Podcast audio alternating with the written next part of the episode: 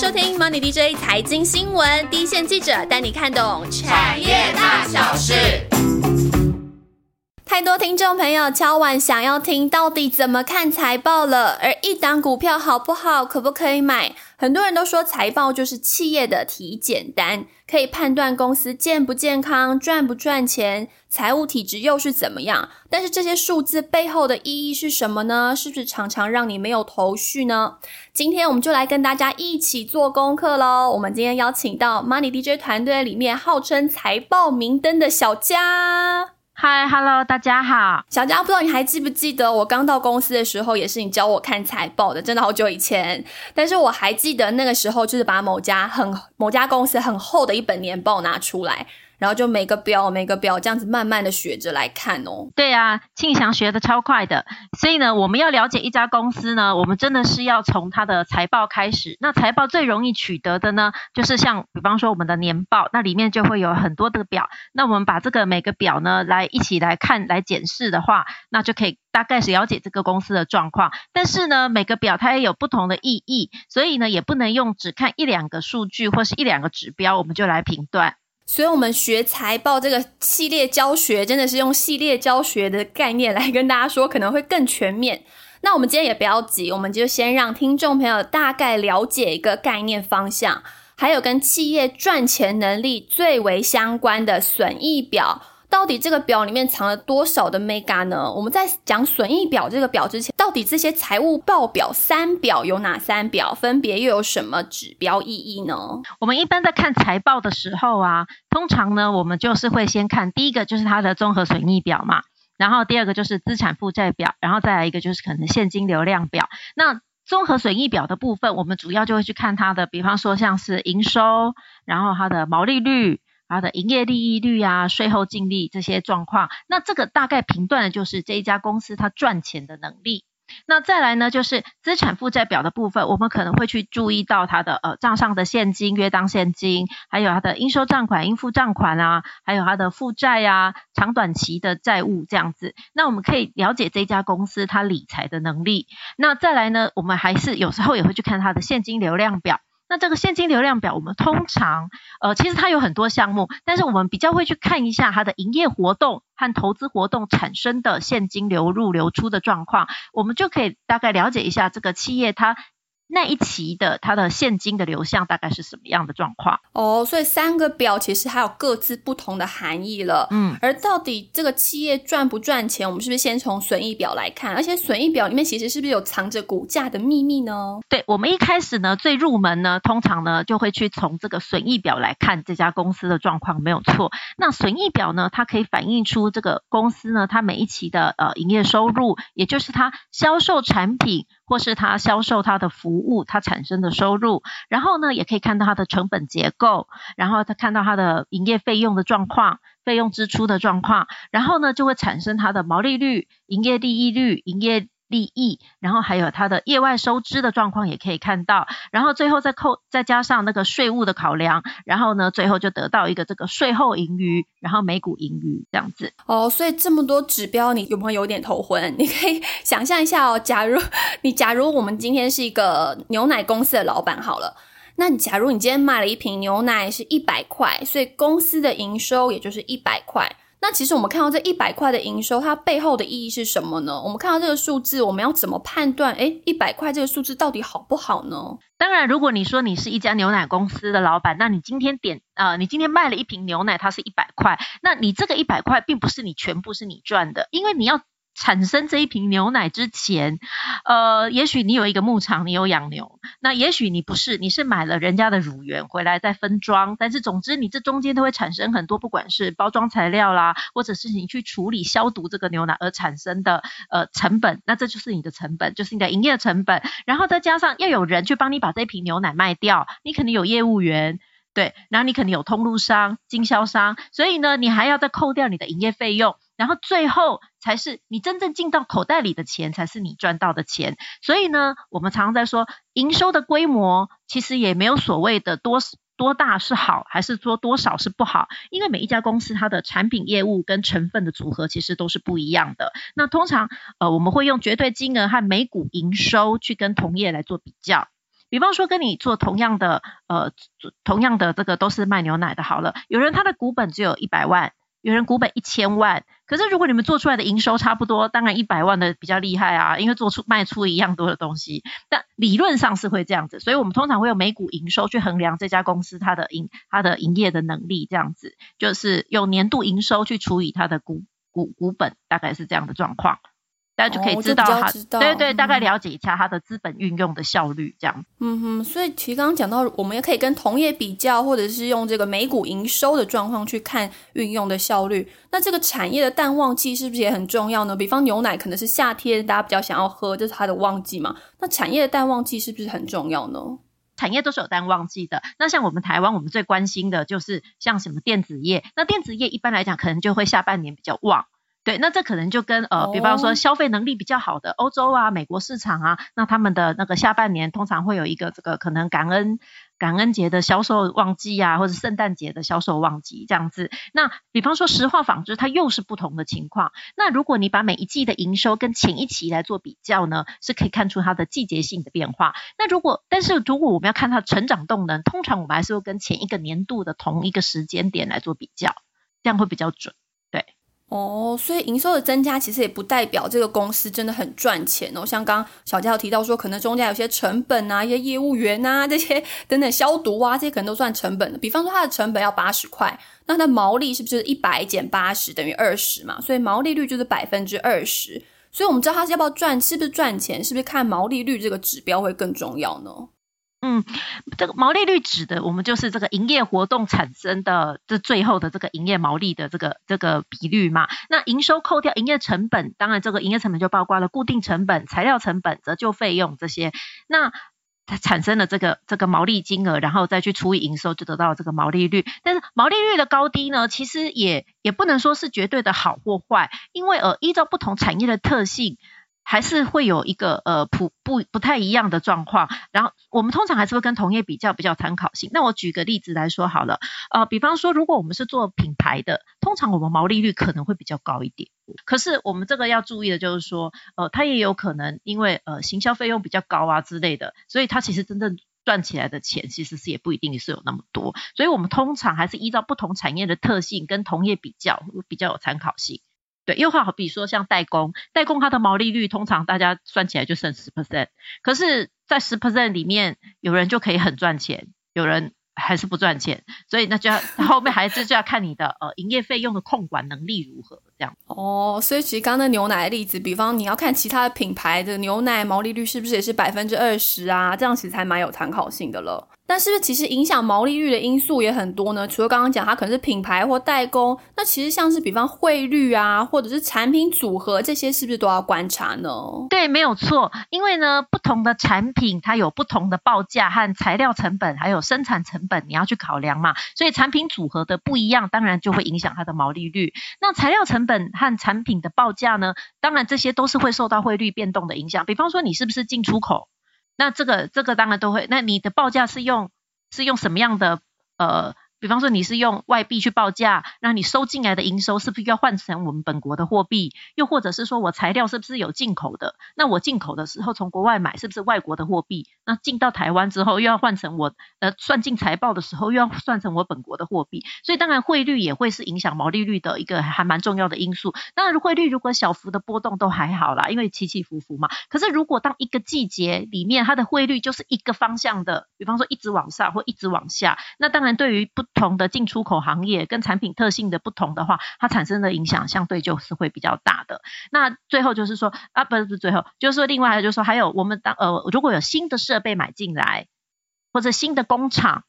投产，或者新的生产线开始加入营运，那这个部分呢，就是依照我们的会计原则会有新的折旧费用的产生。那这个部分呢，就会也会算在成本里面，所以那就也是有可能会影响毛利率表现。如果你的新厂新设备非常呃。大规模非常的大，就是金额呃当初投资金额很大的话，那这个影对毛利率影响就会比较大。那当然如果说你只是微微的扩充了一点点的机台，那其实这样算起来，其实影响不是不是太明显。哦，所以对毛利率变化，其实刚刚提到说，比方我比较熟悉的 IC 设计产业哈，其实它的毛利率变化都没有那么明显，可能就是刚刚讲到的毛那个汇率啊，可能影响比较大。而且它设备影响不是那么大。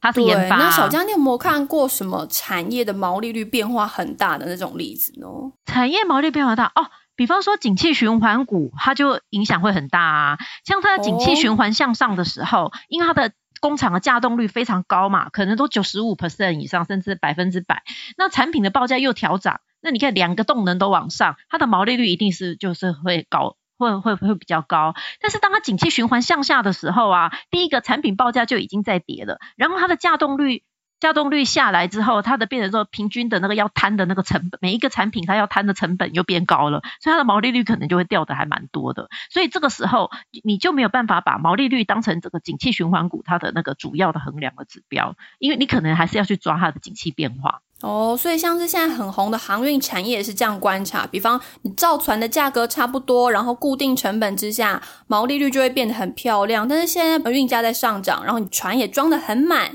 处在这种景气循环向上的阶段的时候，毛利率其实从过去百分之十左右，到企业这些产业、这些行业啊，到今年第一季就可以来到百分之五十以上了，这种幅度变化就非常大了哦。那又好比说，像面板，现在呃，就是前一阵子大家最关注，当然现在现在股价都都都修正下来，因为就是对下半年有一点，呃，对第四季的状况就不是很清楚，因为欧美在解封了嘛。对，那像毛呃面板业的话，它景气循环向上，你看它毛利率可以到十九、二十几 percent，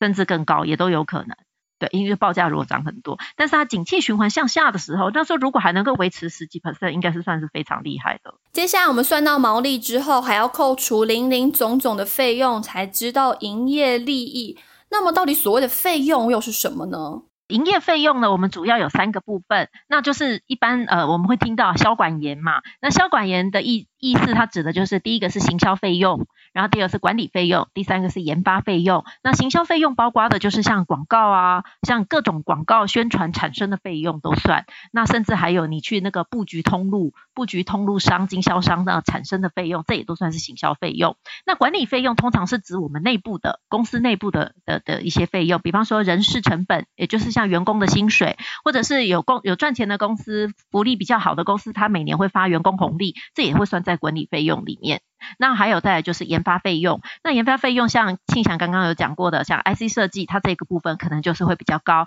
那研发费用就是指公司它投入新产品或新技术，它开发的相关的产生的费用都会算在这个部分。哦，其实小佳刚刚听到 IC 设计，不知道大家有没有注意到，其实像不久之前呐，联发科也公开来征才两千名的这个研发人员，像是我们看到这种企业征才的这种讯息，是不是就可以代表说，哎，它费用好像要增加了呢？当然就是说。你如果单纯来看，它增加了很多人这样子，当然它就是人人事费用的增加。但是如果说这家公司会因为增加这些人而产而导致它的营收和毛利。呃，我说的不是毛利，就是毛利额的这个成长的幅度呢，就超过它这个费用增加的幅度的话，它的获利基本上当然还是会成长啊。那而且我们在呃，其实有一件事情要注意的就是，其实企业增财的意义，通常我们都是会正面解读啦。为什么呢？因为表示它的业务还在扩张啊，它它才有需要新的人来加入啊。哦，所以其实费用高也代表这个未来这个企业的成长性也还蛮足够的嘛，吼。对，没错。比方说我们刚刚说的，你增才会造成这个人事费用的增加嘛？那员工红利的发放也会造成管理费用的增加嘛？但是你想，一个公司它如果能够发员工红利，就表示它有赚钱呐。如果它都没有发员工红利，不表示它都没有赚钱，或者是公司制度也不是很健全这样子。所以呢，通常我们看到这个人事费用增加，我们并不能绝对的是说怎么样就一定怎么样，我们要去看相对的去评估它。对，如果比方说像呃人事费用增加，员工红利的发放造成管理费用增加，这也有可能显示这家公司它正在成长，然后它一直都有在赚钱。那研发费用呢，很多公司它是会每年都有固定的比例的支出。你说研发费用啊都省起来，那这样也不行，就表示它都也没有新产品啊，那它就一直卖旧有的产品，一直要卖到什么时候？那这样子渐渐竞争力也就会变得很差。所以你看像联发科这些很有竞争力的公司，我相信它每年一定还是投资在研发，也是有一定的一一定的金额的。那很多大的公司也都是这样，像呃像比方说像光宝，光宝这样的公司，它也是很有竞争力很大的一个公司。可是即便说它做的产品都是一些呃像我们我们觉得说一些电脑周边呐，或是一些光电零件呐这些东西，可是它每年还是都有用它的营收提拨大概四 percent。的那个比例来做研也来做这个研发的这个支出，所以其实这也是非常可观的一个金额。那这表示公司它一直有去呃追求新的产品、新的技术的这个呃这个企图心，而不是守在原地。所以这样的公司当然还是我们还是会正面解读。哦，所以要用费用率还是用绝对金额看呐？因为其实刚刚有提到说，可能它是用提拨的概念，也有可能它是。呃，固定，比方每一年增加多少 percent 的费用，绝对金额吗？其实每个公司的策略应该不太一样哦。对，每个公司的策略它会不太一样，所以我们通常会把营业毛利率和营业利益率搭配一起来看，这样子会比较有意义。毕竟我们最后要看的是这家公司它最后到底赚钱的能力好不好。也不是说一个就很或者一直都很高，然后其实赚的钱一直都非常的少，这样子也没什么意义。对，一直他一直很努力的投入研发，然后一直都也没有赚钱。那当然也有这样的公司，我们这里就不，我们这里就千万不能举例这样子，对对？但是确确实是有这样的公司，他每年投入非常多的研发金额，然后他的营业利益都非常的少。呃，那这样子当然也不会是我们大家觉得很想去投资的公司，只能说他有一个梦。对对对，所以呃，然后还有说像是品牌呃经营品牌的公司，它可能毛利率很高，但是它其实广告啊广告的行销费用也非常的高，最后它的营业利率还是不还呃可能还是不一定高，还是说也很高，那这个就是很不一定，所以我们还是要看呃整个比例呃这这整个每一层这样算下来，我们直接要看到营业利益，这样这边可能还是比较准的。它到底有没有赚钱？所以看起来不管是毛利啊、费用，这可能是一个过程。但是我们最后一定要看到最重要的就是营业利益率这个数字，应该是更重要的，对不对？对，其实营业利益率我们就是要去看它的营业利益嘛，对不对？因为营业利益率指的其实就是把营业利益这个去去除去去除以那个营收产生的嘛。那营收扣除了刚刚说的营业成本之后，就是营业毛利。那营业毛利。就是那个金额了哈，在扣掉了营业费用之后呢，就会得到营业利益。那这就可以看到这家公司它靠本业赚到的钱到底是有多少哦。所以那我们通常在看到营业利益或营业利益率这个数字，我们要怎么判断这个数字到底好不好呢？我们可以用营业利益率来跟同业做比较。因为你用绝对金额也不准，就是我刚刚一开始讲，因为公司规模大小不一样嘛，对不对？有的公司可能营收是一千亿，有的才一百亿，但是它最后算出来的每股盈余，也许搞不好那个一百亿的还比较高。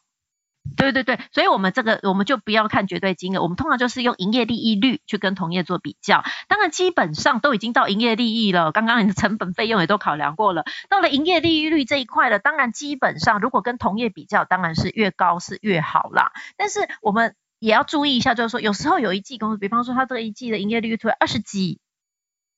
但它不见得会每一季都二十几，说不定要下一季又剩六，剩六不会不会？当然也会有这种突然不赚了。对对对，比方说它这一季它可能某一样的费用它都没有支出，或者下一季它突然提列了巨额的员工红利啊。比方说，对对对，有可能他第一季营业利率很高，第二季对，就但是当然，其实我们刚刚有讲过，正常的公司它提拨这些东西都不至于造成巨大的影响。所以如果你看它的营业利率率，也不一定是季节性或怎么样，就是它就是忽高忽低的这样子，每一季也都不太一样，然后理由又各式各样都有。对，可能还不止我们刚刚讲的那些正常的理由，它可能还有更多奇怪的理由。那这样的我们就要小心。对，因为基本上一家公司营业来讲，它的它的变数本来就是会很多，但是如果说变数多到会让它的盈获利状况呢剧烈的起伏的话，这样子当然我们在投资上的话还是会尽量避开啦。基本上我们还是以稳健的获利表现会比较好，例如说每一季都可以稳定的比同业高多少这样。哦，所以营业利益其实我们就是刚刚讲到的本业了嘛，也就是公司透过本身的业务发展它赚到的钱嘛。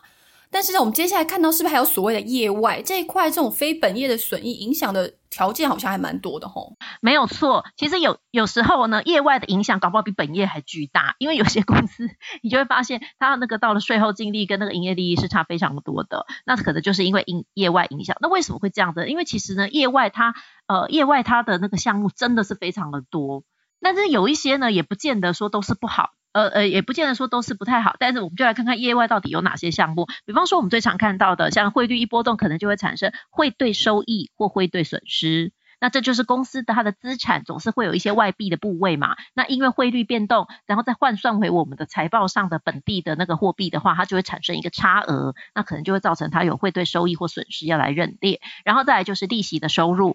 那利息的利息的收入呢，就是呃，比方说有些公司它现金非常的多，它可能存在银行，然后它的那个呃它的利息收入就是还蛮固定很多的，那这个算是好的。比方说呃像像中中强光电，然后像大力光电，他们的现金的非常的多，那所以呢，他们每一季呢都有稳定的这个利息收入这样子。哦对，然后还有一种叫租金收入。那租金收入就是有些公司它土地非常的多，它不动产很多，对，那当然这也算是好的啦。那它就是会出租，会产生一些租金收入，也很稳定。比方说像呃像有些公司，它就是也像以前黑松啊，它它就有一些土地，比方说租租给人家做停车场啊，做百货公司啊这样子。那它产它每一季都会有也有不错的租金收入这样子。对，那像再来就是还有像股息的收入。那这也是不错，就是比方说有些公司它可能呃投资一些投资一些转投资公司这样子，然后这些转投公司呢，转投资公司获利状况很好，那就是呃每年会配发这个现金股利的话，那它当然这个这是在每呃某一个季度的时候，它也就是会把这个股息收入认进来，这样通常是在第三季嘛，然后再来还有一个处分利益或处分损失，那这个处分利或处分损失呢，就呃当然很多东西都有可能产生，但是一般比较常见，就像处分。闲置的资产，然后像闲置的土地啊，没有在用的厂房，或是一些不呃呃，以及比方说他搬家啦，他原本的那个办公室是他自己的，然后不也不需要了，他就把它卖掉这样子。那或者是一些有价证券，就是像说他转投资一些股票，他把它卖掉，那这都可能产生处分利益或处分损失。然后再来还有就是像金融评价损失或利益，比方说我没有卖掉。但是这个转投资公司它的股价有剧烈的涨跌，那我可能就会去认它的这个投资呃金融评价的这个投资收益这样子，呃比方说比方说像我们的呃有一家呃 LED 呃就是一家感测元件的大厂大厂像鼎元光电，它就持有蛮多的这个惠特，那惠特是这个 LED 设备公司，那这个惠特的因为它那个股价呢在去去年呢算是涨蛮涨的。涨蛮多的，股价走势还蛮不错的。然后像鼎元持有它，因为是非常久以前的投资，所以它等于说这一波它就认，它就可以认列一个那个呃评价利益这样子。对，然后还有再来，很有投资眼光。对啊，那也是投资的很好，而且这也算是他的本业相关的，因为他做 LED 设备的，呃，挑拣本点就是点测这点测机这些相关的设备嘛。然后再来还有一个是权利金的收入，那权利金的收入有时候也是有可能非常高，高到可能搞不好都超过本业。那就比方说像元泰科技，像电子纸这个元泰科技，它在以前，它在以前它的就拿下了这个。呃，一个这个广视角专利技术，呃，面板的广视角专利技术的一个这个全的这个专利，然后呢，它就是呃，别人说这个专利呢，因为大家都会用得到，所以呢，它在授权给各个面板厂，然后在面板厂在就会呃依照他们销售的数量啊，然后就要就就会变说要贡献这个权利金回来给这个呃元泰科技。那像元泰科技，它每年的这个权利金收益都有两呃，比方说它高的时候有到二十几亿哦。对，权利金收益，嗯，光是权利金的部分，对，光是权利金的部分，一年就可能有二十二十亿这样子，这就是非常的高，所以这个有时候也是就可能会影响它的获利状况。那当然呢，比较少看到的就是会有一些像诉讼或理赔，比方说有些公司它可能发生火灾，那它也就获得一些理赔，那这个理赔也可能就会放在户业外野外收益。那又或者是说呃专利诉讼产生的一些费用，那像呃如果你呃违反了 美国反托拉斯法，你可能有巨额的赔偿。那对，那你这个可能每一季都会影响你这样子，那又或者是两家公司打专利战，那打专利战最后不管是和解或是在诉讼的过程中，也会产生呃比较多的费用的呃诉讼相关的费用，这也都会放在野外这个部分。其实损益表里面刚刚提到藏的股价的秘密，小佳是不是也帮我们揭晓一下，到底哪个指标和股价的联动性最高呢？因为我们台湾的上市贵公司呢，依照主管机关的规定，它每个月都要来公告营收，然后每一季要来公告财报，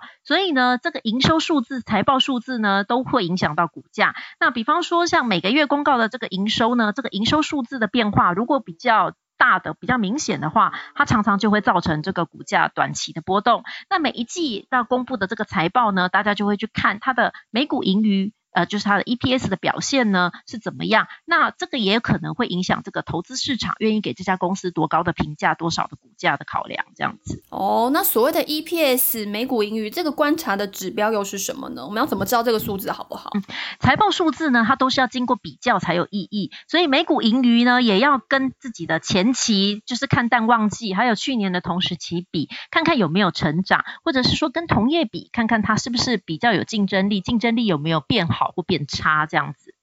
嗯哼，所以其实讲到 EPS，我真的很想帮大家发问，是不是 EPS 越赚钱，这个数字越大，这个公司代表越赚钱，所以它的股价也会越高呢？在理论上基本是这样子，就好比说我们之前的呃这个大力光，它的股价呢，呃股号三零零八的这个大力光，它的股价曾经最高的时候好像是到六千块，那就是因为它的每股盈余呢可以达到两百多块，你这样算起来它的本益比其实也不是很高，就二十几倍，那因为它等于。两百多块的意义是等于它一年可以赚二十几个股本，表示它的资本的运用效率非常的高。那当然它的营收规模、毛利率也是远远的高于同业，所以竞争力也是非常的强。然后它的再加上一呃前面我也有讲过，它财务体质也非常的好，现金非常的多，对，然后又有很多的钱可以来投资这个新产品的研发技术，产品技术也都是领先同业。所以我们就就是可以说，如果我们在排除特定的这种呃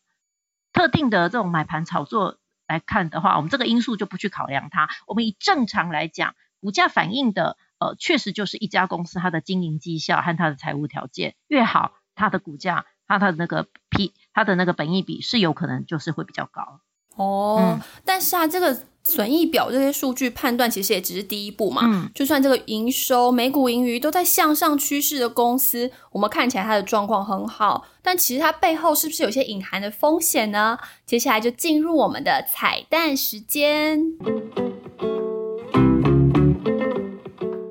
那刚刚稍微有提到，股价反映的是一家公司的经营绩效和它的财务条件。那综合损益表我们可以看到一家公司表面上的经营绩效，但是到底这家背后呢？呃，这家公司的背后呢，它是用什么样的财务杠杆？来达到这个获利的成果，它背后的财务体质，还有它各方面的竞争力条件和资金运用状况到底是怎么样？其实我们可以就要从资产负债表和现金流量表就可以看出它的一些一些端倪。这样子，那像以前有一些地雷公司，呃，已经爆掉都下市了。那如果你当时你只看它的综合损益表，其实你看不出它有什么问题。因为它就是损益表都有获利，但是如果你去看它的资产负债表，会发现它真正的现金其实是很少，然后库存的总金额和库存品产呃数量算出来的单价，跟当时的市场行情的落差也也很大。那这个时候呢，其实你就应该要有一点警觉性，就是可能它是哪里不太对，是不是说它是有一些地方的账其实不是反映真实？那基本上一家公司的经营呢，如果它现金很少，长期下来也几乎都会有问题。所以不光是我们今天讲到的综合损益表哦，其实搭配另外两个表一起来看，才可以对这个公司了解的更全面。那今天我们的节目呢，就是试着把损益表的观察重点讲的比较口语，希望听众朋友都可以吸收了。那当然，我们也带到一些产业的观察方式，希望对你们有帮助。那么，其实，在听我们节目之外，这段时间呢，大家都在家上班嘛，或者是你可能在家的时间比较多，那我们是不是可以用一些工具，我们自己来学着看财报呢？呃，看财报呢，它真的是需要花一些时时间。当然，你要初步的学习，不管你是去你是去学校上课，还是你去上一些呃呃已经。以社会上的社会社会课程，或者是说你自己去研究，它都是需要花一些时间。不过我们基本上呢，最简单的入手方式呢，就是我们这个台湾的证券市场呢，有很丰富的这个资源可以来使用。第一个就是这个证交所的股市观测站，那股市观测站里面你就可以查到它每一季的财报，然后每个月的营收，甚至它的每一年的年报，你都可以你都可以去去找到这个资讯。那上市贵公司的年报的取得呢，除了刚刚说的股市观测站之外呢，如果你是自己有投资的公司，其实你你如果去参加股东会，它现场也都会有纸本的这个年报，可以你你可以带回去慢慢的研究这样子。那还有一个也很简单的方式，就是我们这个呃嘉实资讯的叉 Q 看盘系统的资料库里面也是有非常完整的资讯。那在在你再来看，像我自己我都是用叉 Q 看盘系统，因为我可以找得到很完整的资讯这样子。对，其实这些工具都可以来帮助我们入手来看财报哦。那如果你喜欢我们的财报单元，赶快留言让我们知道，让我们继续把这个系列节目做下去的动力了。而且最后，小佳跟我们一起来回复听众留言的时间了。其实这礼拜收到不少的留言哦，像是这个 Milton 就跟我们说，他非常喜欢周五我们的 DJ 有事吗这个节目，听完以后自己找资料、做功课都轻松很多了。然后还有这样 Deb 高来点播，想要听绿界科技这类的金融科技公司，我们也收到你的许愿了。对啊，现在绿界公绿界科技这家公司现在是新贵股王，产业也确实很特别，有机会我们要来跟大家好好分享了。另外还有很多好朋友哦，像是这个 WZZ Leo，然后这个标题是小九的这个朋友，还有法兰克欧、煞气 A 荣、伍迪艾伦，然后还有这个 YouTube 上留言给我们的江小柔。然后德瑞克也都是给我们非常大的鼓励，谢谢你们。那最后就是我们的好朋友 Ron J 也是很懂我们，就是在我们疫情的时候采访一定变得很困难，而且还要远距录制节目。没错，这一集我跟小佳也是远距来录制我们的节目，